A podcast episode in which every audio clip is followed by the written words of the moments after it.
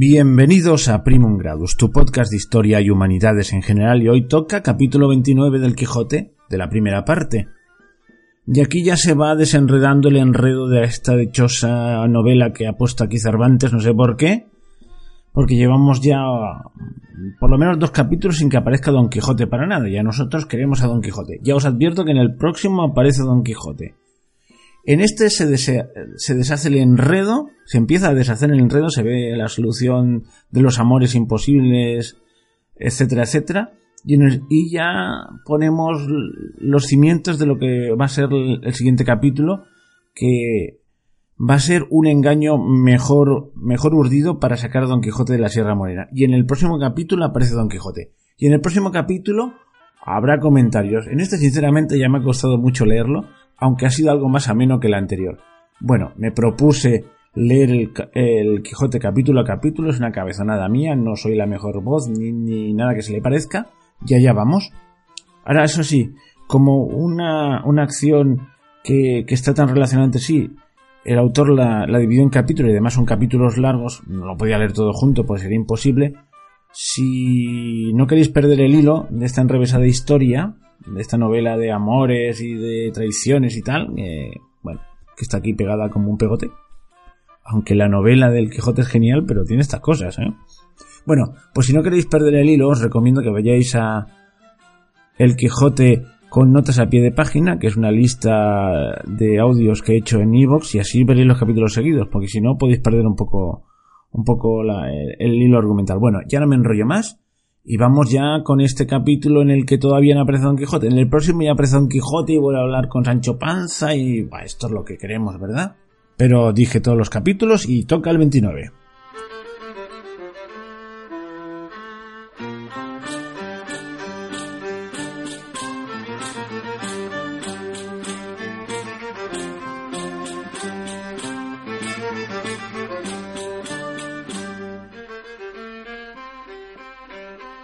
Capítulo 29, que trata de la discreción de la hermosa Dorotea con otras cosas de mucho gusto y pasatiempo.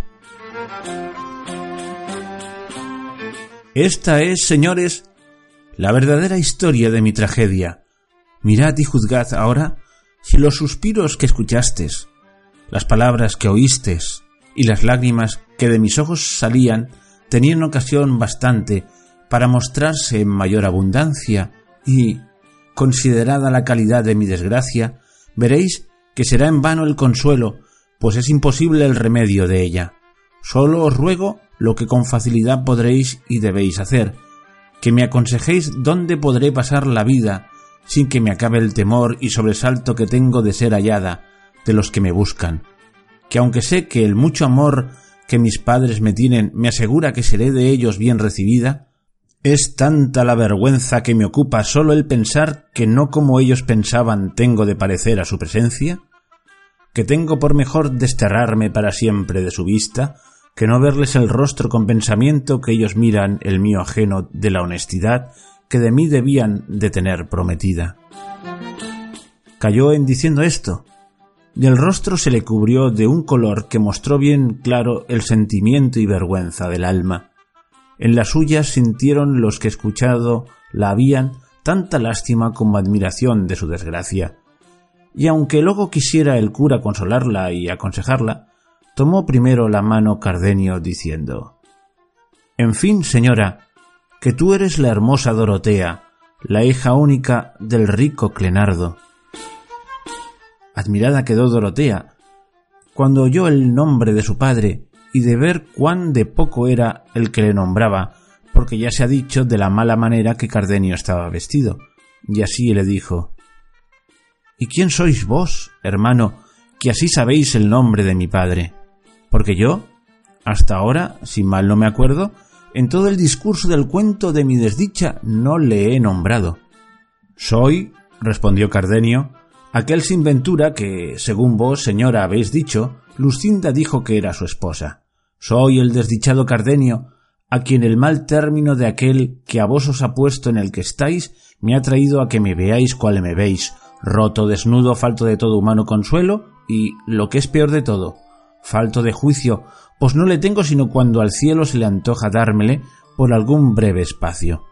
Yo, Dorotea, soy el que me hallé presente a las sinrazones de don Fernando y el que aguardó oír el sí que de ser su esposa pronunció Lucinda. Yo soy el que no tuvo ánimo para ver en qué paraba su desmayo, ni lo que resultaba del papel que le fue hallado en el pecho,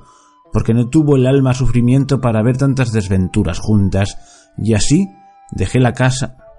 y la paciencia y una carta que dejé a un huésped mío, a quien rogué que en manos de Lucinda la pusiese,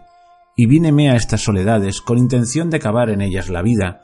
que desde aquel punto aborrecí como mortal enemiga mía. Mas no ha querido la suerte quitármela, contentándose con quitarme el juicio, quizá por guardarme para la buena ventura que he tenido en hallaros. Pues siendo verdad como creo que lo es, lo que aquí habéis contado, aún podría ser que a entrambos nos tuviese el cielo guardado mejor suceso en nuestros desastres que nosotros pensamos. Porque, presupuesto que Lucinda no puede casarse con don Fernando por ser mía, ni don Fernando con ella por ser vuestro, y haberlo ella tan manifiestamente declarado, bien podemos esperar que el cielo nos restituya lo que es nuestro, pues está todavía en ser y no se ha enajenado ni deshecho.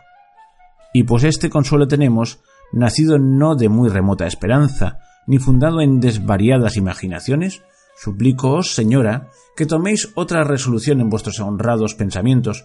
pues yo la pienso tomar en los míos, acomodándoos a esperar mejor fortuna, que yo os juro por la fe de caballero y de cristiano de no desampararos hasta veros en poder de don Fernando,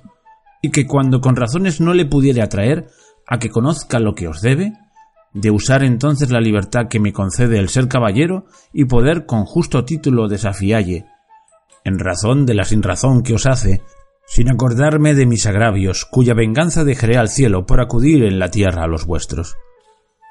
Con lo que Cardenio dijo, se acabó de admirar Dorotea, y por no saber qué gracias volver a tan grandes ofrecimientos, quiso tomarle los pies para besárselos. Mas no lo consintió Cardenio, y el licenciado respondió por entrambos, y aprobó el buen discurso de Cardenio, y, sobre todo, le rogó, aconsejó y persuadió que se fuesen con él a su aldea, donde se podrían reparar de las cosas que les faltaban, y que allí se daría orden cómo buscar a don Fernando o cómo llevar a Dorotea a sus padres, o hacer lo que más les pareciese conveniente. Cardenio y Dorotea se lo agradecieron y aceptaron la merced que se les ofrecía. El barbero, que a todo había estado suspenso y callado, hizo también su buena plática y se ofreció con no menos voluntad que el cura a todo aquello que fuese bueno para servirles. Contó asimismo con brevedad la causa que allí los había traído, con la extrañeza de la locura de don Quijote, y cómo aguardaban a su escudero, que había ido a buscalle. Vínosele a la memoria Cardenio, como por sueños, la pendencia que con don Quijote había tenido, y contóla a los demás, mas no supo decir por qué causa fue su cuestión. En esto oyeron voces, y conocieron que el que las daba era Sancho Panza, que, por no haberlos hallado en el lugar donde los dejó, los llamaba a voces, Saliéronle al encuentro y preguntándole por don Quijote les dijo cómo le había hallado desnudo en, camisa, flaco, amarillo y muerto de hambre y suspirando por su señora Dulcinea, y que puesto que le había dicho que ella le mandaba que saliese de aquel lugar y se fuese al del Toboso, donde le quedaba esperando, había respondido que estaba determinado de no parecer ante su fermosura, hasta que hubiese fecho fazañas que le ficiesen digno de su gracia, y que si aquello pasaba adelante corría peligro de no venir a ser emperador, como estaba obligado, ni a un arzobispo, que era lo menos que podía ser. Por eso, que mirasen lo que se había de hacer para sacarle de allí. El licenciado le respondió que no tuviese pena, que ellos le sacarían de allí mal que le pesase. Contó luego a Cardenio y a Dorotea lo que tenían pensado para remedio de Don Quijote, a lo menos para llevarle a su casa. A lo cual dijo Dorotea que ella haría la doncella menesterosa mejor que el barbero, y más que tenía allí vestidos con que hacerlo al natural, y que la dejase en el cargo de saber representar todo aquello que fuese menester para llevar adelante su intento, porque ella había leído muchos libros de caballerías y sabía bien el estilo que tenían las doncellas cuitadas cuando pedían sus dones a los andantes caballeros. Pues no es menester más, dijo el cura, sino que luego se ponga por obra, que sin duda la buena suerte se muestra en favor nuestro, pues tan sin pensarlo a vosotros, señores, se os ha comenzado a abrir puerta para vuestro remedio, y a nosotros se nos ha facilitado la que habíamos menester. Sacó luego Dorotea de su almohada una saya entera, de cierta telilla rica, y una mantellina de otra vistosa tela verde, y de una cajita, un collar y otras joyas, con que en un instante se adornó de manera que una rica y gran señora parecía. Todo aquello y más dijo que había sacado de su casa para lo que se ofreciese y que hasta entonces no se le había ofrecido ocasión de habello menester. A todos contentó en extremo su mucha gracia, donaire y hermosura, y confirmaron a don Fernando por de poco conocimiento, pues tanta belleza desechaba. Pero el que más se admiró fue Sancho Panza, por parecerle, como era así verdad, que en todos los días de su vida había visto tan hermosa criatura. Y así preguntó al cura con grande ahínco le dijese quién era aquella tan fermosa señora y qué era lo que buscaba por aquellos andurriales. Esta hermosa señora, respondió el cura, Sancho hermano es, como quien no dice nada, es la heredera por línea recta de varón del gran reino de Micomicón, la cual viene en busca de vuestro amo a pedirle un don, el cual es que le desfaga un tuerto o agravio que un mal gigante le tiene fecho, y a la fama que de buen caballero vuestro amo tiene por todo lo descubierto de Guinea, ha venido a buscarle esta princesa. Dichosa buscada y dichoso hallazgo, dijo a esta sazón Sancho Panza, y más si mi amo es tan venturoso, que desfaga ese agravio y enderece ese tuerto, matando a ese puta de ese gigante que vuestra merced dice, que sí matará si él le encuentra, si ya no fuese fantasma que contra los fantasmas no tiene mi señor poder alguno. Pero una cosa quiero suplicar a vuestra merced, entre otras, señor licenciado, y es que porque a mi amo no le tome gana de ser arzobispo, que es lo que yo temo, que vuestra merced le aconseje que se case luego con esta princesa, y así quedará imposibilitado de recibir órdenes arzobispales y vendrá con facilidad a su imperio, y yo al fin de mis deseos, que yo he mirado bien en ello, y hallo por mi cuenta que no me está bien que mi amo sea arzobispo, porque yo soy inútil para la iglesia, pues soy casado, y andarme ahora a traer dispensaciones para poder tener renta por la iglesia, teniendo como tengo mujer y hijos, sería nunca acabar. Así que, señor, todo el toque está en que mi amo se case luego con esta señora, que hasta ahora no sé su gracia, y así no la llamo por su nombre. Llámase, respondió el cura, la princesa Micomicona, porque llamándose su reino Micomicón, claro está que ella se ha de llamar así. No hay duda en eso, respondió Sancho, que yo he visto a muchos tomar el apellido y alcurnia del lugar donde nacieron, llamándose Pedro de Alcalá, Juan de Úbeda y Diego de Valladolid. Y esto mismo se debe de usar allá en Guinea, tomar las reinas los nombres de sus reinos. Así debe de ser, dijo el cura, y en lo de casarse vuestro amo, yo haré en ello todos mis poderíos. Con lo que quedó tan contento Sancho cuanto el cura admirado de su simplicidad y de ver cuán encajados tenía en la fantasía los mismos disparates que su amo, pues sin alguna duda se daba a entender que había de venir a ser emperador. Ya en esto se había puesto Dorotea sobre la mula del cura y el barbero se había acomodado al rostro la barba de la cola de buey, y dijeron a Sancho que los guiase a donde don Quijote estaba, al cual advirtieron que no dijese que conocía al licenciado ni al barbero, porque en no conocerlos consistía todo el toque de venir a ser emperador su amo, puesto que ni el cura ni Cardenio quisieron ir con ellos, porque no se le acordase a don Quijote la pendencia que con Cardenio había tenido, y el cura porque no era menester por entonces su presencia, y así los dejaron ir delante, y ellos los fueron siguiendo a pie poco a poco. No dejó de avisar el cura lo que había de hacer Dorotea, a lo que ella dijo que descuidasen que todo se haría sin faltar punto, como lo pedían y pintaban los libros de caballerías. Tres cuartos de legua habrían andado cuando descubrieron a don Quijote entre unas intrincadas peñas, ya vestido aunque no armado, y así como Dorotea le vio y fue informada de Sancho que aquel era don Quijote, dio del azote a su palafrén, siguiéndole el bien barbado barbero. Y en llegando junto a él, el escudero se rejó de la mula y fue a tomar en los brazos a Dorotea, la cual, apeándose con grande desenvoltura, se fue a hincar de rodillas ante las de don Quijote, y aunque él pugnaba por levantarla, ella, sin levantarse, le fabló en esta guisa. De aquí no me levantaré, oh valeroso y esforzado caballero, fasta que la vuestra bondad y cortesía me otorgue un don, el cual redundará en honra y prez de vuestra persona y en pro de la más desconsolada y agraviada doncella que el sol ha visto. Y si es que el valor de vuestro fuerte brazo corresponde a la voz de vuestra inmortal fama, obligado estáis a favorecer a la sinventura que de tan lueñes tierras viene, al olor de vuestro famoso nombre, buscándoos para remedio de sus desdichas. No os responderé palabra, fermosa señora, respondió don Quijote, ni oiré más cosa de vuestra facienda, fasta que os levantéis de tierra.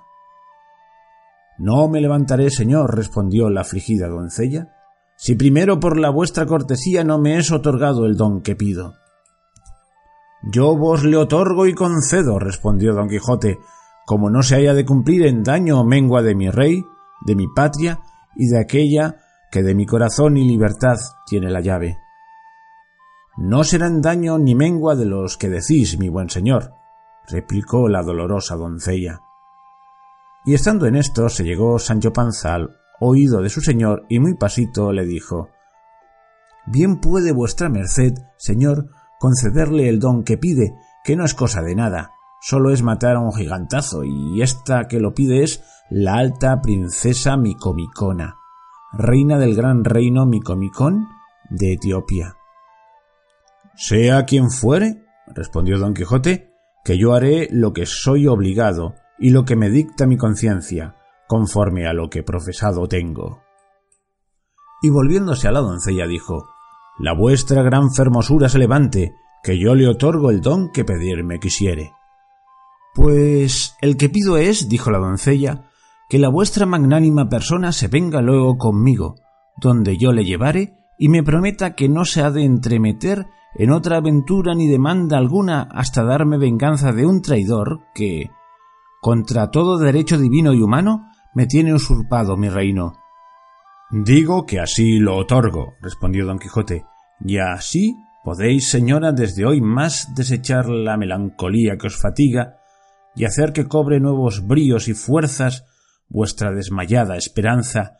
que, con el ayuda de Dios y la de mi brazo, vos os veréis presto restituida en vuestro reino y sentada en la silla de vuestro antiguo y grande estado, a pesar y a despecho de los follones que contradecirlo quisieren,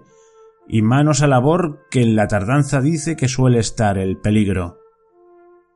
La menesterosa doncella pugnó con mucha porfía por besarle las manos, mas don Quijote, que en todo era comedido y cortés caballero, jamás lo consintió, antes la hizo levantar y la abrazó con mucha cortesía y comedimiento, y mandó a Sancho que requiriese las cinchas a Rocinante y le armase luego al punto. Sancho descolgó las armas, que como trofeo de un árbol estaban pendientes, y requiriendo las cinchas en un punto armó a su señor, el cual viéndose armado dijo Vamos de aquí, en el nombre de Dios, a favorecer esta gran señora. Estábase el barbero aún de rodillas, teniendo gran cuenta de disimular la risa, y de que no se le cayese la barba, con cuya caída quizá quedaran todos sin conseguir su buena intención. Y viendo que ya el don estaba concedido, y con la diligencia que don Quijote se alistaba para ir a cumplirle, se levantó y tomó de la otra mano a su señora, y entre los dos la subieron en la mula. Luego subió don Quijote sobre Rocinante, y el barbero se acomodó en su cabalgadura, quedándose Sancho a pie, donde de nuevo se le renovó la pérdida del rucio, con la falta que entonces le hacía, mas todo lo llevaba con gusto, por parecerle que ya su señor estaba puesto en camino y muy a pique de ser emperador, porque sin duda alguna pensaba que se había de casar con aquella princesa y ser por lo menos rey de Micomicón, Solo le daba pesadumbre el pensar que aquel reino era en tierra de negros y que la gente que por sus vasallos le diesen habían de ser todos negros, a lo cual hizo luego en su imaginación un buen remedio y díjose a sí mismo ¿Qué me da a mí que mis vasallos sean negros? Habrá más que cargar con ellos y traerlos a España, donde los podré vender y a donde me los pagarán de contado, de cuyo dinero podré comprar algún título o algún oficio, con que vivir descansado todos los días de mi vida. No, sino dormíos y no tengáis ingenio ni habilidad para disponer de las cosas y para vender treinta o diez mil vasallos en mesas pajas. Par Dios, que los he de volar, chico con grande o como pudiere, y que por negros que sean los he de volver blancos o amarillos. Llegaos que me mamo el dedo. Con esto andaba tan solícito y tan contento que se le olvidaba la pesadumbre de caminar a pie. Todo esto miraban de entre unas breñas Cardenio y el cura, y no sabían qué hacerse para juntarse con ellos. Pero el cura, que era gran tracista, imaginó luego lo que harían para conseguir lo que deseaban, y fue que con unas tijeras que traía en un estuche quitó con mucha presteza la barba a Cardenio y vistióle un capotillo pardo que él traía y diole un herreruelo negro y él se quedó en calzas y en jubón y quedó tan otro de lo que antes parecía Cardenio que él mismo no se conociera, aunque a un espejo se mirara. Hecho esto, puesto ya que los otros habían pasado adelante en tanto que ellos se disfrazaron, con facilidad salieron al camino real antes que ellos, porque las malezas y malos pasos de aquellos lugares no concedían que anduviesen tanto los de a caballo como los de a pie. En efecto, ellos se pusieron en el llano a la salida de la sierra, y así como salió de ella Don Quijote y sus camaradas, el cura se le puso a mirar muy despacio, dando señales de que le iba reconociendo, y al cabo de haberle una buena pieza estado mirando, se fue a él abiertos los brazos y diciendo a voces Para bien se ha hallado el espejo de la caballería, el mi buen compatrioto Don Quijote de la Mancha, la flor y nata de la gentileza, el amparo y remedio de los menesterosos, la quinta esencia de los caballeros andantes. Y diciendo esto tenía abrazado por la rodilla de la pierna izquierda a don Quijote, el cual, espantado de lo que veía y oía decir y hacer a aquel hombre, se le puso a mirar con atención, y al fin le conoció, y quedó como espantado de verle, y hizo grande fuerza por apearse, mas el cura no lo consintió, por lo cual don Quijote decía Déjeme vuestra merced, señor licenciado, que no es razón que yo esté a caballo y una tan reverenda persona como vuestra merced esté a pie. Eso no consentiré yo en ningún modo, dijo el cura. Estése la vuestra grandeza a caballo,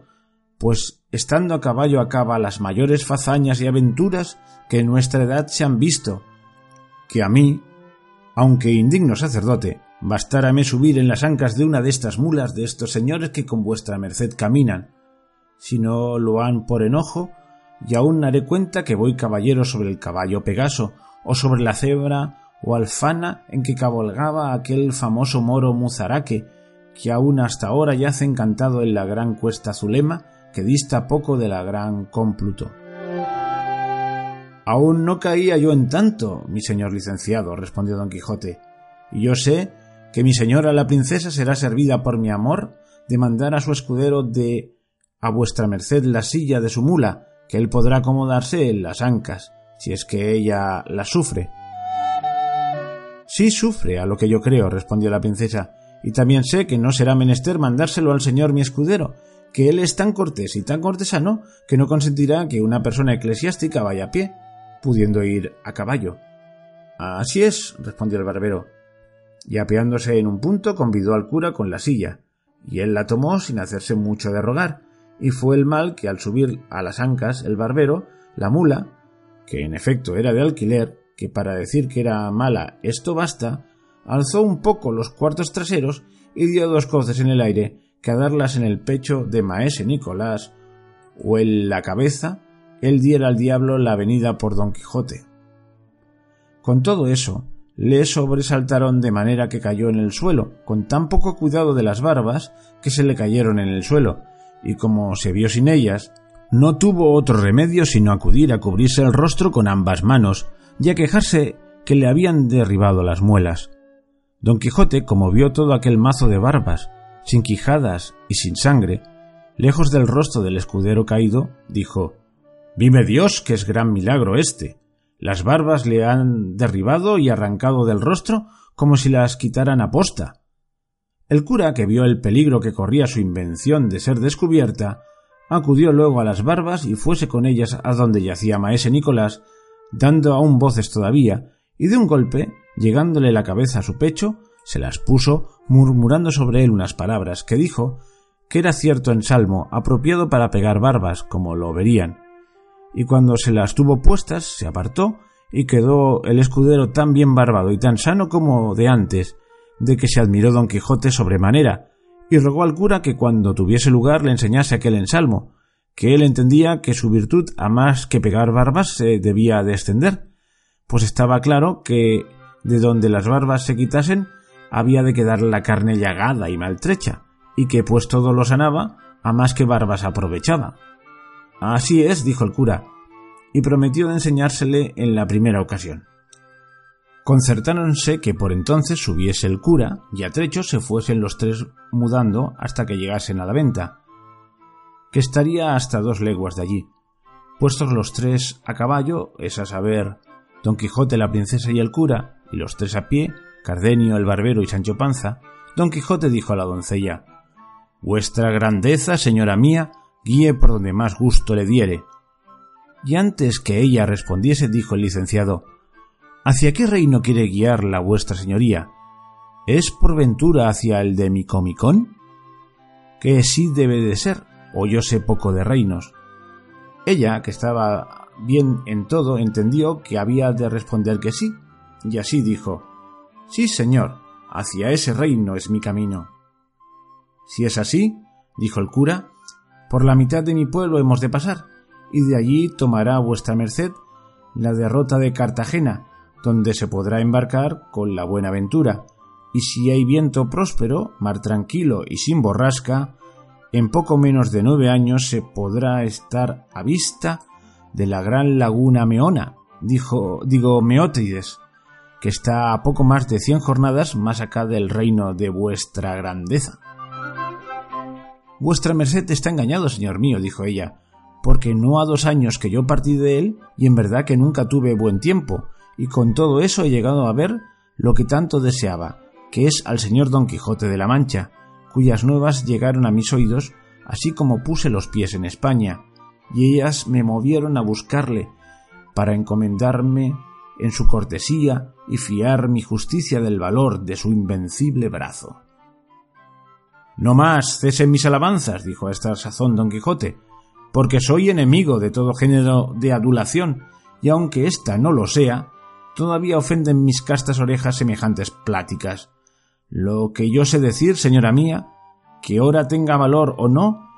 el que tuviere o no tuviere, se ha de emplear en vuestro servicio hasta perder la vida, y así, dejando esto para su tiempo, ruego al señor licenciado me diga qué es la causa que le ha traído por estas partes tan solo y tan sin criados y tan a la ligera que me pone espanto. A eso yo responderé con brevedad, respondió el cura, porque sabrá vuestra merced, señor Don Quijote, que yo y maese Nicolás, nuestro amigo y nuestro barbero, íbamos a Sevilla a cobrar cierto dinero que un pariente mío, que a muchos años que pasó a Indias, me había enviado, y no tan pocos que no pasan de sesenta mil pesos ensayados, que es otro que tal, y pasando ayer por estos lugares nos salieron al encuentro cuatro saltadores, y nos quitaron hasta las barbas, y de modo nos las quitaron que le convino al barbero ponerse las postizas, y aun a este mancebo que aquí va, señalando a Cardenio, le pusieron como de nuevo. Y es lo bueno que es pública fama por todos estos contornos que los que nos saltearon son de unos galeotes que dicen que libertó casi en este mismo sitio un hombre tan valiente que a pesar del comisario y de las guardas los soltó a todos y sin duda alguna él debía de estar fuera de juicio o debe de ser tan grande bellaco como ellos, o algún hombre sin alma y sin conciencia, pues quiso soltar al lobo entre las ovejas,